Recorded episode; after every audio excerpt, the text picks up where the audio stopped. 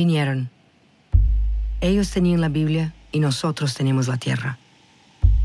Y nos dijeron, cierren los ojos y recen. Y cuando abrimos los ojos, ellos tenían la tierra y nosotros teníamos la Biblia. La Corriente del Golfo Podcast y Antifaz presentan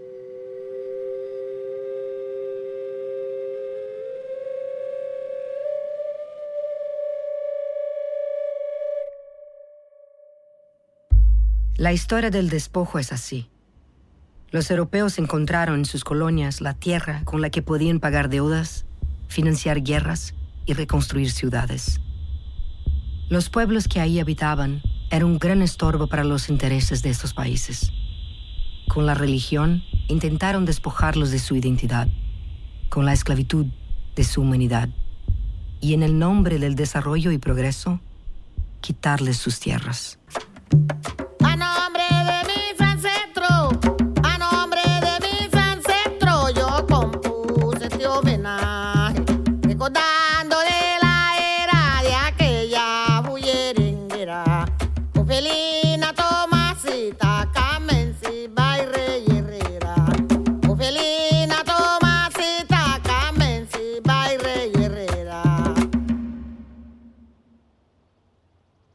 Yo soy brasileña y siempre he tenido un amor inmenso por México. Hay gente que quiero y con quienes sigo en contacto. He estado muchas veces ahí. Lo mismo me pasa en otros lados de este continente. Es por eso que cuando surgió este proyecto, quise participar, aunque fuera en español y me diera pánico mi acento. Me interesa sumar mi voz y hacerle frente al racismo y saqueo que como en todos los países de América Latina, está acabando con la gente que tiene formas diferentes a las nuestras de vivir y pensar. Afortunadamente hay quienes dicen, alto, no más. Y ahí, con ellas, mi pánico se transforma en ganas. Hace unos años, a mediodía, una capa gris impidió que el sol alumbrara la ciudad en la que nací. Y así, como si nada, el día se volvió noche. As chamas já deixaram um rastro de destruição. Até o momento, quase 2 mil hectares entre mata. The Amazon rainforest, often called the lungs of planet Earth, now filled with smoke and fire and choking one of the world's most diverse ecosystems. El humo era de incendios provocados a miles de kilómetros en la Amazonia. Las decisiones de un presidente al que nada le importaba nos estaba llevando a una catástrofe anunciada. El colmo de su cinismo llegó cuando, meses después, dijo que el Amazonas no puede incendiarse porque es un bosque húmedo. El aumento de estos siniestros ocurre desde que Jair Bolsonaro asumió la presidencia del país en enero, prometiendo desarrollar la agricultura y la minería en la región amazónica. Esa imagen de São Paulo se ha repetido en diferentes ciudades como un mal augurio. Es una pequeña muestra de una realidad que nos alcanzó muy rápido, por una forma de vida y consumo insostenibles. Pero esta no es una historia sobre los incendios en la selva o sobre Bolsonaro. Los patrones de saqueo que los ocasionaron son muy similares a los de otros países que algunos llaman de tercer mundo y que otros, más cínicos, llaman en vías de desarrollo. Porque en nombre del desarrollo, intereses públicos y privados, de la mano de fondos internacionales, invierte millones, mientras que el Estado hace su parte asegurando que ese progreso sea una realidad. Y cuando tiene que despojar a comunidades y pueblos de sus tierras, lo hace con absoluta impunidad. La gente que pone su vida para proteger una causa está llena de esperanza, aun cuando todo a su alrededor parece estar en su contra.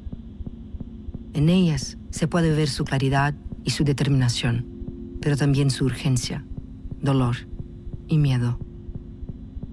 Son estas personas que no se dejan despojar, las que corren el riesgo de ser perseguidas, criminalizadas o incluso asesinadas. Soy Alice Braga y esto es Las Guardianas. Déjala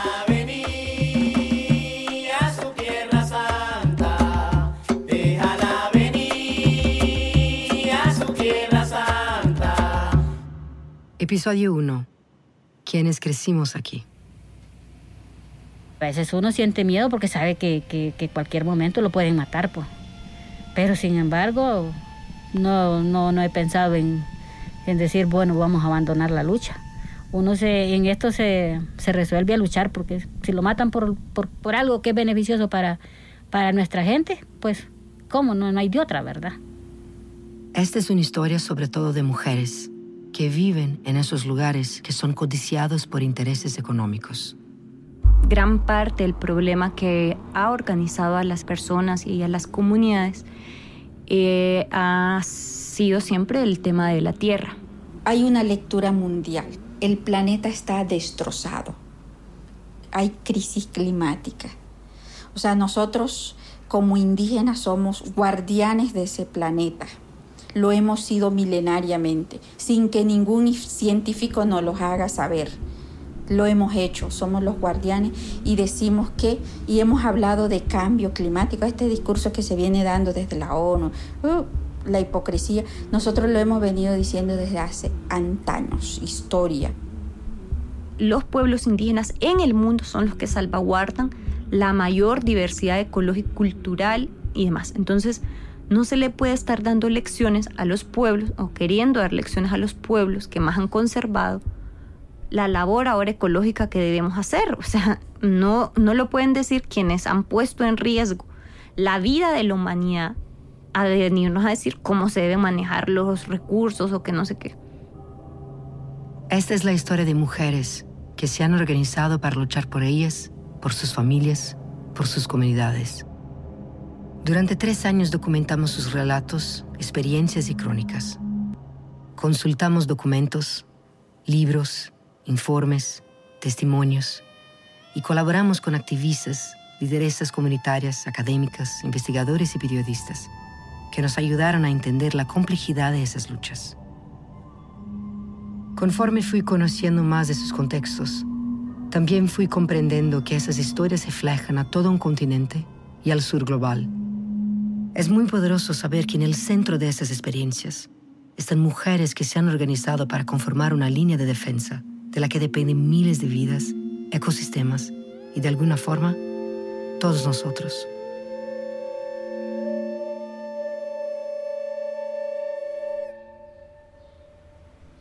La conexión que nosotras las mujeres tenemos con la tierra es sumamente matriarcal, porque la tierra es la que nos proporciona todo lo que necesitamos para vivir. Nosotras siempre somos las que, organizamos, somos las que pensamos, somos las que administramos de alguna manera lo que tenemos en nuestro hogar. Somos las mujeres quienes vamos, ahí vamos con el asadón, con el machete. Y somos quienes les vamos enseñando a nuestros hijos. Entonces, y los niños van aprendiendo y le van agarrando amor también a lo que se va haciendo. Eso nos llena de mucha energía y de mucha fortaleza para poder sobrellevar nuestras vidas y por ende así sobrellevar nuestras luchas territoriales. Y su territorio empieza al interior de sus comunidades, en sus casas. La verdad es que las mujeres enfrentamos también un nivel de, dificultades a nivel de nuestras familias, en nuestras comunidades, que nos toca luchar con un montón de cosas, no solo con una cosa, sino con una gran carga que tenemos encima que para nosotros las mujeres es más difícil todavía integrarnos a una lucha que un hombre. Los liderazgos de las mujeres en todo espacio y sobre todo en la defensa de los territorios suele verse como una amenaza. No les gustaba a los hombres que uno participara porque siempre tenían la mentalidad que nosotros las mujeres no casi no tenemos no teníamos capacidad. Entonces no era no era fácil porque había que luchar contra el mismo sistema de machismo que, que nos ha tenido siempre fregadas todo el tiempo. En la comunidad nos empieza a decir que nosotros solo perdemos el tiempo, que estamos locas con lo que estamos haciendo, que no vamos a hacer nada. Entonces, todo eso es lo que nosotros tenemos que luchar día a día y es parte de lo que tenemos que sacrificar. A veces sacrificamos a nuestra familia, nuestra casa o algunas cosas eh, pendientes, nuestro trabajo. Además, fuera de sus comunidades, ellas luchan para proteger sus tierras, porque el lugar donde viven es codiciado por quienes creen que el mundo no se habita, se disputa.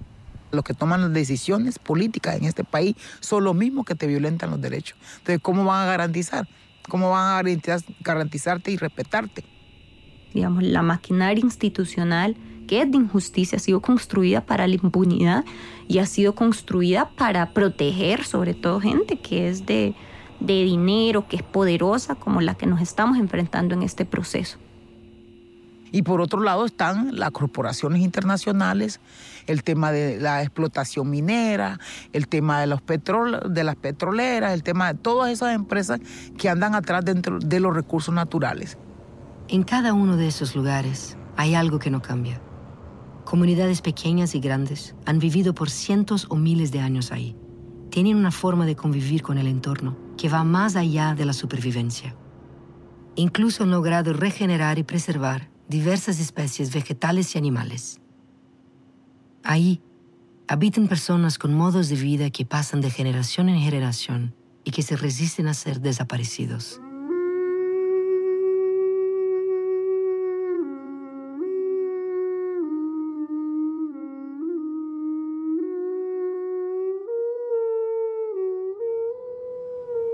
Porque tiene que ver con nuestra forma de vida, de cómo entendemos la vida y cómo hemos visto que con el paso de los años, con todas estas actividades, nos están llevando a lo contrario, a la muerte. O sea, hemos visto que las enfermedades se han incrementado, que nos estamos quedando sin esos elementos sagrados que nos dan vida, que los jóvenes están migrando. Entonces, en realidad es como un genocidio, es un genocidio en nuestro pueblo. O sea, realmente de seguir esta tendencia sin agua, sin tierras, sin cultura, sin identidad, pues estamos condenados a desaparecer.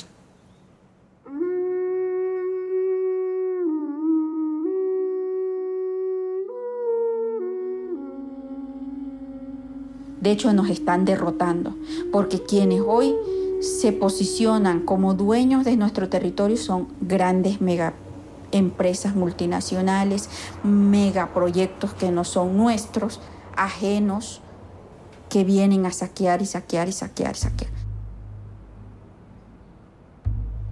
Conforme fue avanzando esta política neoliberal, se fue mm, rompiendo con la colectividad, con la forma de organización comunitaria, en este sentido de divide y vencerás. La introducción, la entrada de los partidos políticos también ha quebrado mucho la organización comunitaria. Ha sido una forma de controlar al pueblo, de acostumbrarlas a los programas, a los apoyos gubernamentales y ha roto con toda esta estructura comunitaria ancestral. En la península de Yucatán, en México, las comunidades mayas ven como sus tradiciones y tierras son contaminadas, invadidas y arrasadas. En Honduras, lencas y garífunas defienden sus ríos y costas de empresas y narcotraficantes en extremos opuestos del país. En Colombia, el pueblo Wayuu y sus clanes luchan por mantener aquello que le da sentido a su existencia. Y en mi país, Brasil, la situación solo empeora para la población más olvidada y violentada. Conforme recorríamos parte del continente, nos fuimos dando cuenta que no importa el lugar, las amenazas y los problemas siempre son similares. No hay ningún interés del Estado para, digamos, no solamente proteger a las comunidades y a la gente, sino que el mismo Estado criminaliza, judicializa, el mismo Estado persigue a los liderazgos que luchamos por, digamos, defender los territorios. Resulta que cuando llega el gobierno al poder es cuando empieza a ceder esos títulos de nuestras comunidades a, esos agentes. Y de esa manera empezaron a desmembrar los títulos de nuestras comunidades, haciendo ellos ver de que estas comunidades no existían, que no habían personas viviendo, prácticamente que eran tierras desoladas. El Estado ha dejado de existir lo único que hace el Estado, ¿sabe qué dice? Declarar territorios baldíos para luego entregárselo a las multinacionales. El Estado legitima esas expropiaciones. El Estado garantiza mediante la legislación y las leyes que esas personas puedan llegar y decir, mira, nosotros somos dueños de esto. Aunque tengan años eh, de estar la gente y siglos las comunidades de estar ahí. Es una nueva forma de colonización, mucha más fina porque es más legal, pero es una colonización. Es lo mismo que se hicieron hace siglos. ¿Verdad? cuando se peleaban los territorios, aquel se repartía este, se repartía este pedazo, se ahora es legal desde el punto de vista legal jurídicamente, porque se aprueba una ley donde le van a entregar vastos territorios a inversionistas extranjeros, a corporaciones, pero que al final de cuentas es entrega de territorio. Entonces a mí no me pueden decir, por ejemplo, que no tenemos propuesta o que no tenemos nada de eso. Ese es un discurso cabrón que utilizan siempre para decir, mira, lo que vos estás planteando no sirve porque no genera ganancia. ¿Ganancia para quién? Porque el, desarrollo que nos disfrazan las transnacionales no nos beneficia a nosotros aquí en la comunidad. Es más bien un desarrollo disfrazado donde ellos solo quieren utilizar nuestras tierras, malpagar las tierras y así ellos quedarse con la gran ganancia. Para mí el desarrollo tiene que ser un desarrollo con inclusión social, donde nosotros seamos partícipes, donde nosotros seamos los administradores, donde nosotros seamos los dueños. Es bien importante que, que nos sentemos como personas de las comunidades o como, como pueblos también a definir qué es lo que realmente queremos para, para, para nosotros y, y definir cuál es el verdadero desarrollo que nosotros queremos. Un desarrollo integral en todo sentido. Las ideas de progreso son incompatibles entre quienes protegen sus lugares de origen de quienes solo ven ganancia. Por eso, es común ver que el despojo se dé en lugares donde reina la corrupción, la impunidad y la violencia. Sigue tan presente toda esa forma de abuso y toda esa forma de violencia para poder también controlar la vida dentro de los territorios. Eh, somos un pueblo milenario, pero que hoy se encuentra enfrentado a muchas situaciones adversas, desde la parte social, económica, cultural, a las disputas por el territorio, sobre todo en América Latina, se ha sumado el narcotráfico como una fuerza implacable que lo destruye todo a su paso, sin rendir cuentas a nadie, sin importarles la devastación.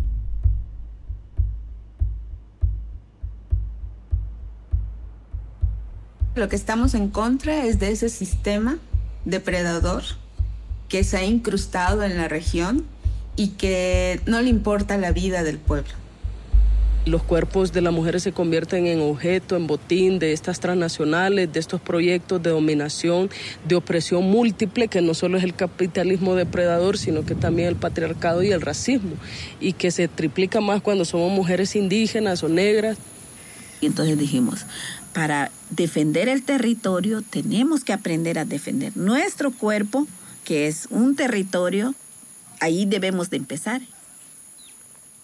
Aquí Hablan mujeres que durante generaciones resisten contra una minera, empresas turísticas, mega granjas, mega obras estatales, la agroindustria, una presa y la urbanización para recuperar sus espacios, su identidad, su tranquilidad y con todo ello, los equilibrios naturales de la tierra.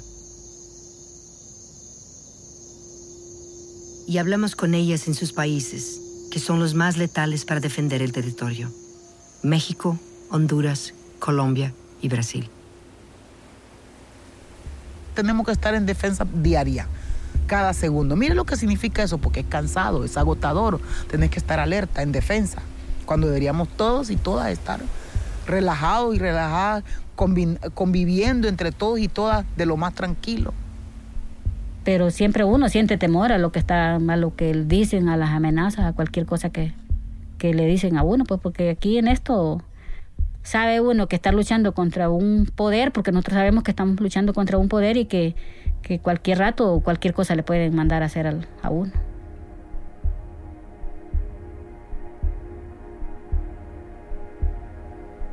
Yo tengo la fuerza para no tener miedo porque mi abuelo también fue un luchador incansable. Eh, después de mi abuelo le sigue mi mamá. Mi mamá está en esa lucha desde que yo creo que desde mi concepción. Y eso ya lo traigo ya en mis venas ya bastante arraigado y lo mismo estoy haciendo con mi hijo. Las mujeres entienden de otra forma el despojo y el territorio. Y aunque en muchos lugares no pueden ser propietarias de la tierra donde viven, no defienden un título, sino el espacio donde acontece la vida de su comunidad. Normalmente en las comunidades los que poseen la tierra son los varones. Ellos son los ejidatarios. Las mujeres no, no tienen derecho a la tierra. Y cuando, ¿Cómo puede adquirir una mujer la tierra? Es cuando queda viuda es así como nosotros podemos tener derecho a la tierra. Y aún así no existe este, la certeza de que nos va a tocar, porque si tengo hijos varón, se lo pueden dejar a mi hijo varón. Y la mujer nunca va a tener derecho a la tierra. El sentido de la defensa para las mujeres es diferente a la de los hombres. En el caso de los hombres, eh, siempre está como muy presente el patrimonio, los bienes, la tierra, el ingreso, y en el caso de las mujeres, hablamos de nuestros hijos e hijas, hablamos de los medios de vida, del cuidado, del, del esfuerzo que significa para nosotras, a lo mejor de semillas, la diversidad de comida, es otro sentido, ¿no? Que es más allá de lo económico.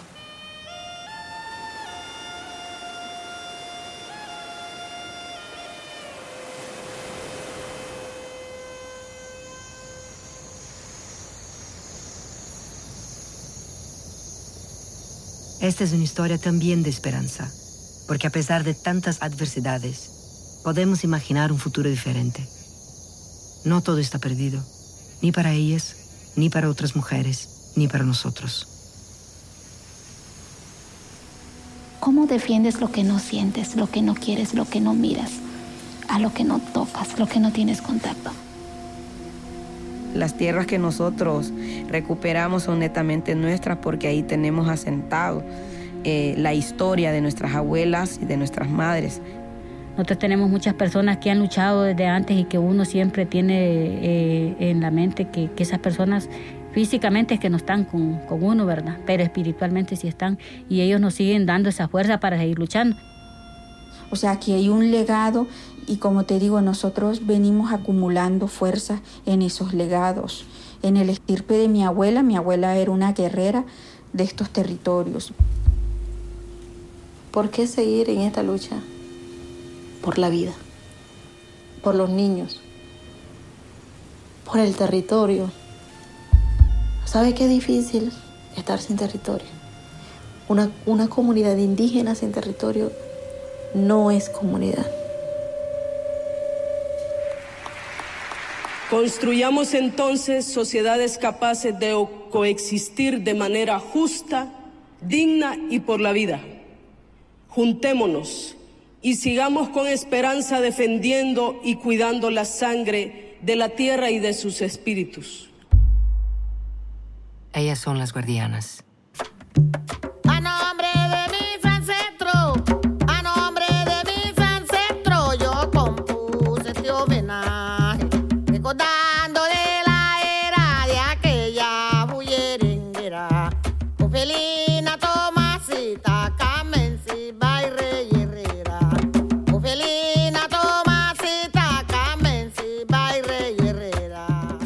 Música que acabas de escuchar es de Petrona Martínez, que junto a sus tamboreros trajo de vuelta el bullerengue, música tradicional de mujeres mayores en comunidades rurales y afrodescendientes, que abre y cierra cada uno de los seis episodios.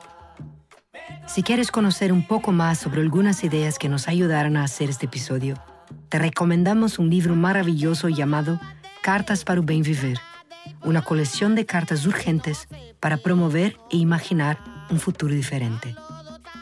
Las Guardianas pretende abrir una conversación sobre el tema de la defensa del territorio por parte de las mujeres. Es un tema complejo, difícil y extenso para abarcar en un podcast de seis episodios. Por eso queremos compartir los materiales que consultamos y nos inspiraron. Si te quedaste con ganas de tener otras referencias, recomendaciones, bibliografías y notas que fueron parte de la investigación que hicimos, métete a lacorrientedelgolfo.net. Parte del material sonoro de este episodio fue generosamente proporcionado por Telenoche de Argentina y El Copín. Copyright 2023, La Corriente del Golfo Podcast y Antifaz, todos los derechos reservados. Herencia que le quedó de su abuela y su